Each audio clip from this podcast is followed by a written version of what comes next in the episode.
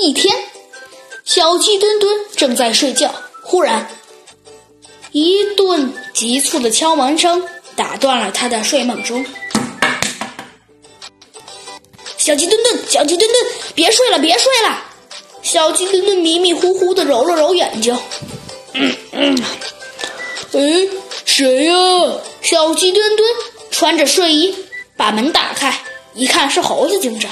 他立刻洗完脸、刷完牙，就来到了餐桌上。他抓起猴子警长帮他做好的煎鸡蛋，一边吃一边说：“嗯，猴子警长，怎么了？真好吃。”猴子警长却表情非常严肃地说：“小鸡墩墩，你快去外面看看。你先别吃了，外面有几个人。”他说：“他说。”哦，没关系，我立刻就去。只见小鸡墩墩张开它巨型的大嘴巴，一下子把那整个煎鸡蛋都吞了下去，然后慢慢悠悠地挺着它的大肚子，走向了猴子警长的警察局门口。猴子警长跟在他的身后。只见一只短尾猴，猕猴小姐正在门外哭诉着。小鸡墩墩急忙问。嘿，请问两位大姐，你们怎么了？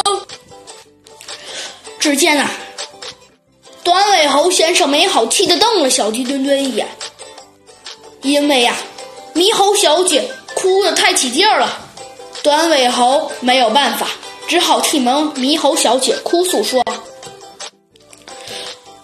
他是金猴玩具公司的会计，我是公司。”的保卫人员，今天我陪同米豪小姐，呃，走到森林都市。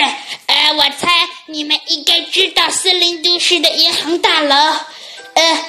我们呃正要进入银行大楼前，呃，我们是要取一笔巨款。我呢就发现了有几个不同，呃，不对，不三不四的家伙，呃，正在向银行大厦里呃四处张望。当时，呃，正当我们，呃，不对，呃，正当巨款出大厦，要上要上车时，那几个家伙就冲上来，用刀子对着我的胸膛抢走了猕猴小姐装款的提包。小鸡墩墩听得有一些不耐烦了，他说道：“哎，你们说什么呢？什么嘟囔嘟囔？什么钱包？”猴子警长。好像倒是听明白了，他在小鸡墩墩的耳朵里说了几句。小鸡墩墩说道：“哦，原原来你们是嘴吃。”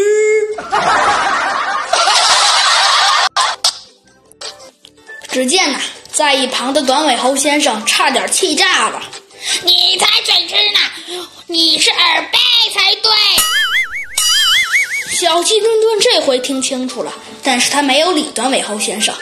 短尾猴先生继续说道：“对呀，事情都这么严重了，你们也不帮我，我们和猕猴小姐和还有短尾猴，呃，还有我们一起去看看。”哦，知道了，嘴吃先生。哦，知道了，耳背先生。你们就别吵了。猴子警长实在看不下去这一幕了，他说道。那我们就赶紧走吧。随着一声明亮的警笛声，只见他们来到了银行大厦。哼，那我们去先搜索搜索线索吧。猴子警长说道。小鸡墩墩先开口问：“嗯，那你们至少得先告诉我们一些线索吧？”呃，刚刚我刚刚刚刚我听你们说，你们好像在银行提款，呃，那几个歹徒就在大厦外面盯上你了。是的，短尾猴说，我认为这是一起谋啊，不对，呃，应该是一起谋杀案。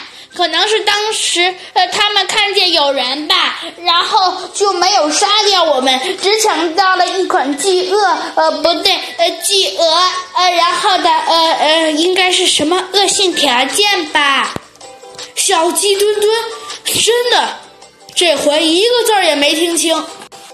猴子警长先说话了，你们说的很对，但是。根据你反映的情况，我觉得很像是。